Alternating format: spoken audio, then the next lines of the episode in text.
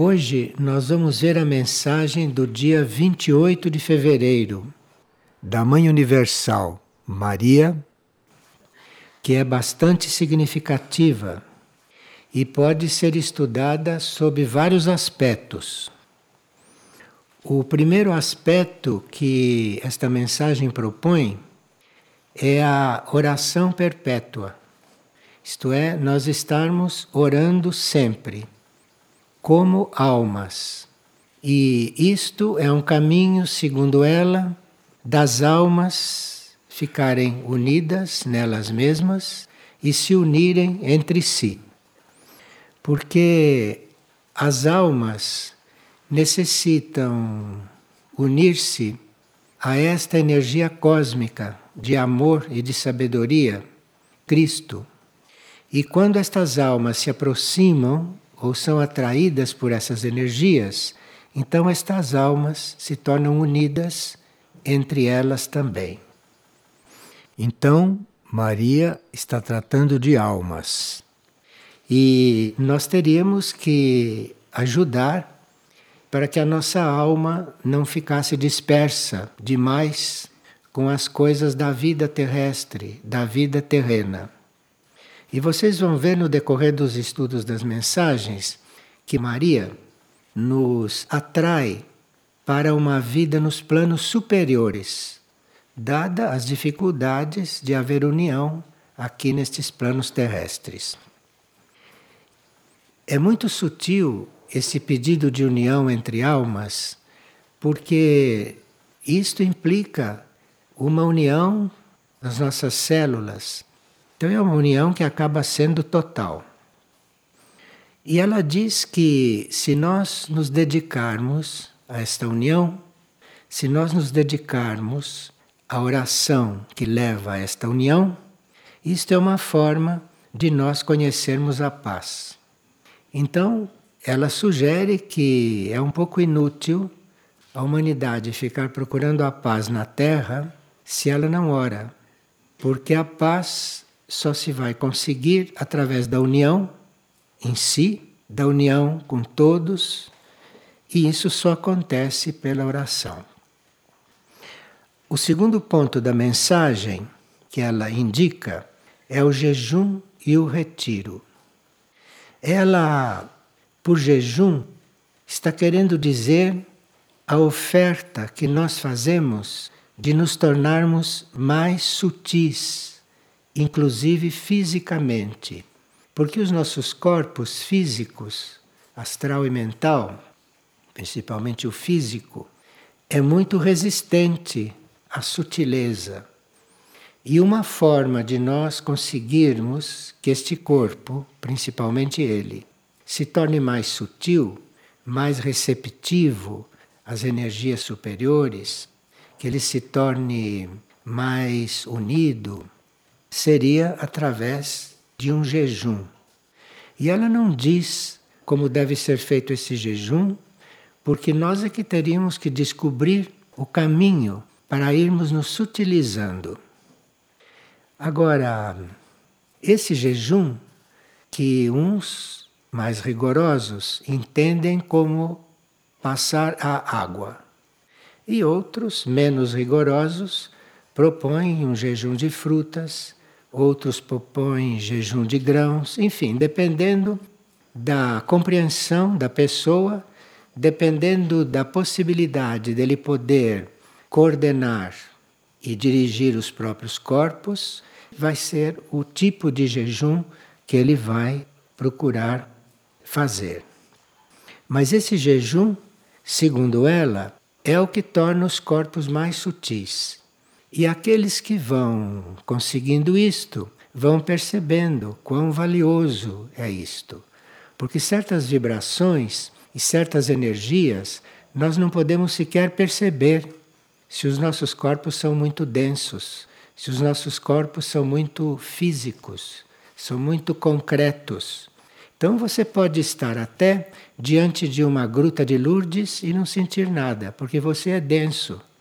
Você pode estar num ambiente como Fátima, que até hoje está energizado, e não sentir nada, porque você está denso. E assim por diante. Você pode estar diante de uma manifestação de Maria e nada perceber, porque os seus corpos estão densos.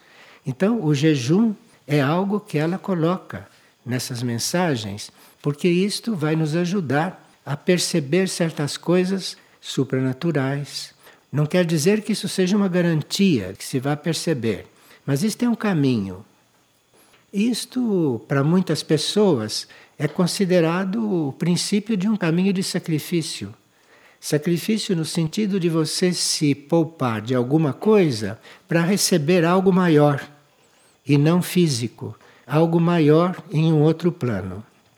E além do jejum, esta mensagem pede o retiro. E retiro, que é uma coisa que a gente não compreende muito bem, a gente tem o retiro como uma oportunidade de descanso, de dormir, de relaxar, não é? Mas um retiro seria uma oportunidade de os nossos corpos se tornarem mais unidos entre eles. Porque se num retiro você está completamente disponível e você está não misturando com o retiro as suas atividades normais, então os seus corpos físico, astral, mental se tornam mais harmoniosos, se tornam mais alinhados, e aí certos corpos levam mais tempo para fazer esse trabalho. Então o retiro pode ser mais longo ou mais curto, dependendo da necessidade. Então a própria pessoa sente, percebe quando o retiro terminou, porque os seus corpos já estão alinhados, ela já está num contato relativamente sutil, mas perceptível com algum nível dela que normalmente ela não tem contato. Então isto é muito importante, não só para a harmonia da personalidade, para a harmonia do ser humano, como também para a ligação desse ser humano com seus níveis superiores. E a propósito de jejum e de retiro, nós temos esta terça-feira aqui, todas as terças-feiras, esta proposta. E há pessoas que não entendem muito bem esta proposta e que perdem esta oportunidade. E não percebem que, não fazendo o jejum e o retiro na terça-feira, eles não percebem que o resto da semana decorre normal. Não existe uma sutilização da sua vida, não existe uma uma forma desta vida poder mudar de plano, mesmo estando encarnada, mesmo estando no plano material. Mas essa oportunidade a Figueira tem dado para todos nós às terças-feiras, além dos retiros que ela tem oferecido para as pessoas que, neste caso, ficam em retiro os dias que puderem e os dias que quiserem. Agora, esses retiros, se eles forem acompanhados de silêncio, eles são mais profundos, são mais efetivos. Então, para um retiro, não se deveria levar rádio, não se deveria levar telefone, não se devia atender ninguém, se devia ficar isolado. Tudo isto em benefício da qualidade do retiro, não é? Da qualidade do retiro e segundo que a pessoa também está visando, porque a pessoa pode estar querendo um retiro para descansar um pouco ou para fazer coisas que ela não consegue fazer nos outros dias. Então, isto não tem nada a ver com esta mensagem. Esta mensagem tem a ver com aquele que busca no retiro uma síntese.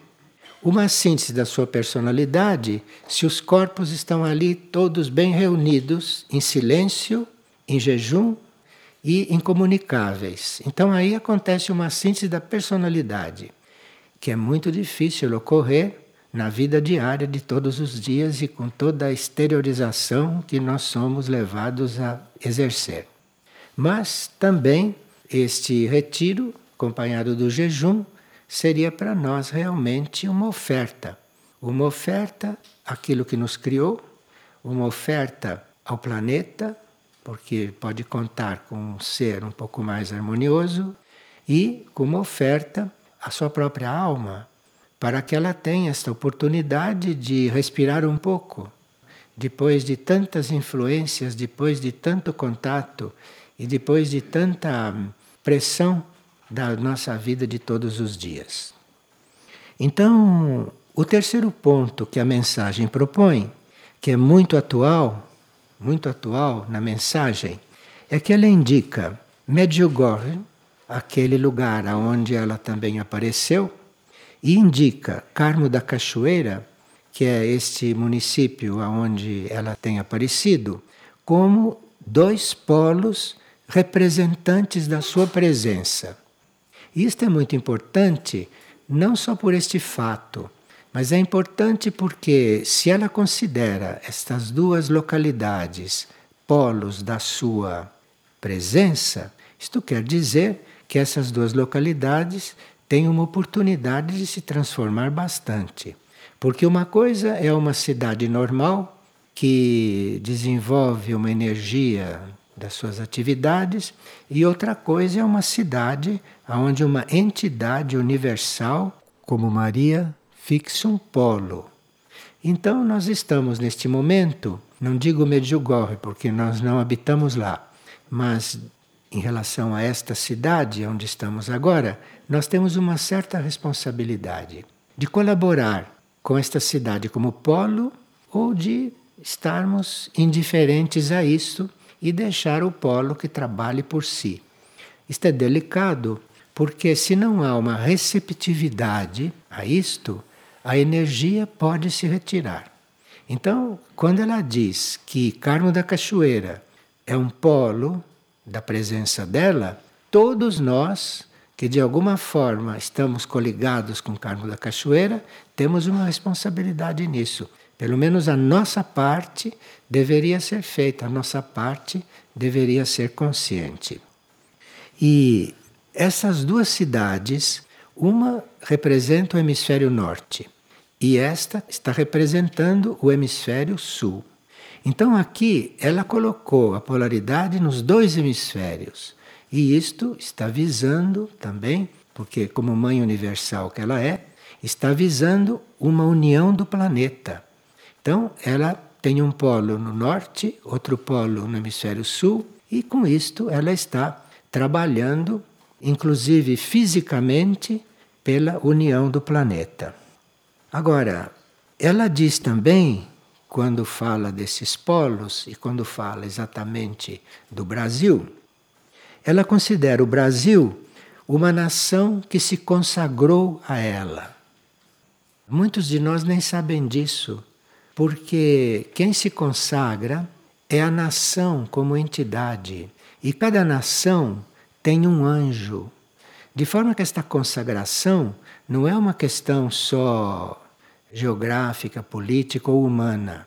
Esta consagração é o conjunto de forças que forma a nação que se une e que reconhece naquela energia algo importante para a nação. Então, esta nação tem esta oportunidade, assim como esta cidade tem esta oportunidade, e ela, como mãe universal que é, e como ser puro, ela considera esses polos sem ver os defeitos deles, sem ver as fraquezas deles. Certamente para não confirmá-las e para não estimulá-las. Então ela diz que uma cidade uma nação são polos dela, ela está vendo essa cidade esta nação como lugares ideais e isto, se isso está no espírito dela, se isso está na vontade dela, isto vai influir muito sobre estas cidades. De forma que, por mais que esses polos se mostrem um pouco improváveis de representar uma energia como essa da Mãe Universal, nós não teríamos que pôr dúvidas nisso, apesar das aparências, porque quando a Mãe Universal coloca a vontade em uma coisa, aquilo sempre se realizou. De forma que nós podemos ter muita fé de que algo mudará no planeta, pelo menos nestes dois polos. Agora, esta implantação, isto refletirá no planeta, isto irradiará pelo planeta, não? E assim esta mensagem poderá um dia ser confirmada.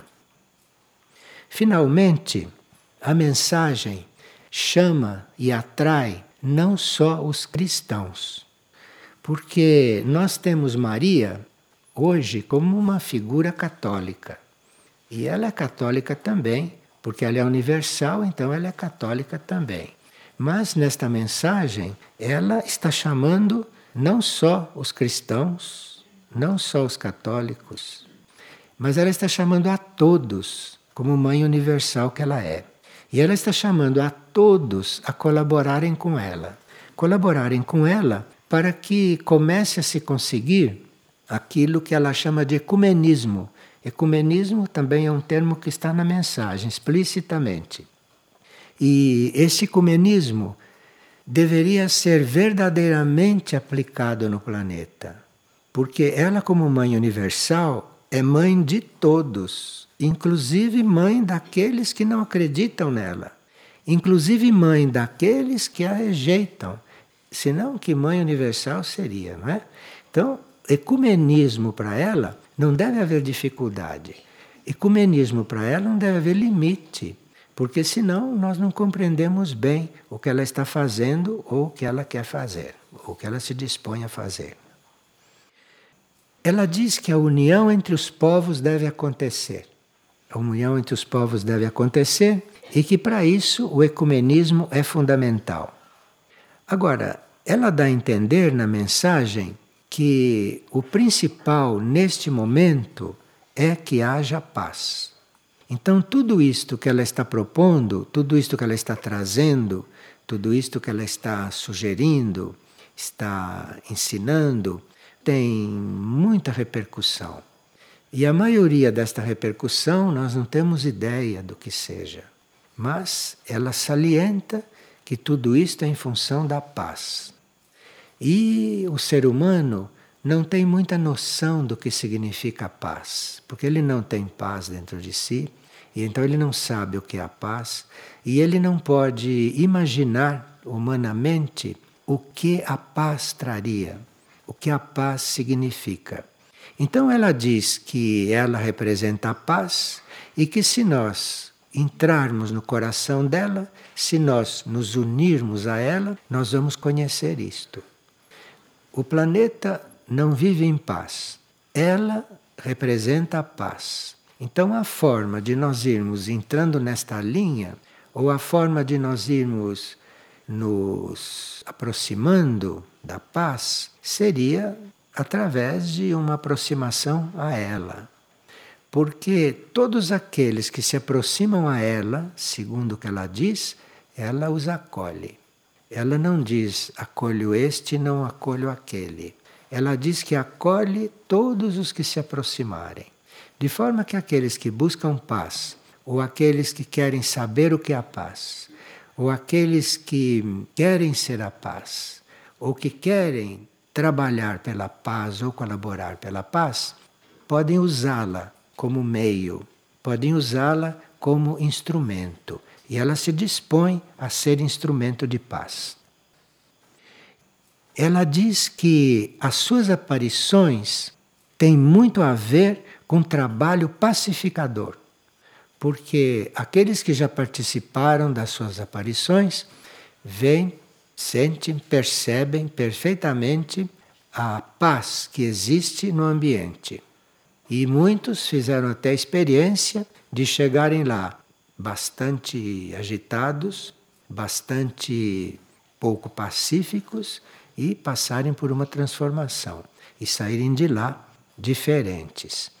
E outros perceberam até a energia de cura nas suas aparições. E aqueles que se perceberam curados de alguma coisa, atribuem isto a um fato sobrenatural. Porque nós vivemos em muitos níveis e ela pode nos encontrar em um nível superior, em um nível elevado, ela pode estimular qualquer um de nós em um nível bastante profundo, de forma que aquele nível profundo se torne um nível regenerador do nosso ser. Então é um trabalho que não é um trabalho passivo, é um trabalho muito ativo de estimulação no nosso nível mais profundo. Então, ela não está, por exemplo, buscando cura de corpo de ninguém, mas ela está atuando ou ela está trazendo a sua energia para um nível nosso que ele vai determinar o que acontece nos níveis inferiores. E nós teremos que acolher isto que está acontecendo no nosso nível espiritual, anímico e monádico. Então, nós aqui, como seres conscientes, sabendo de tudo isso, tendo consciência daquilo que ela expõe na mensagem, porque cada mensagem ela coloca um ponto que nos revela muitas coisas. Por isso nós estamos publicando as mensagens diariamente. Cada dia nós teremos oportunidade de desvendar um véu daquilo que ela está fazendo nos planos mais internos.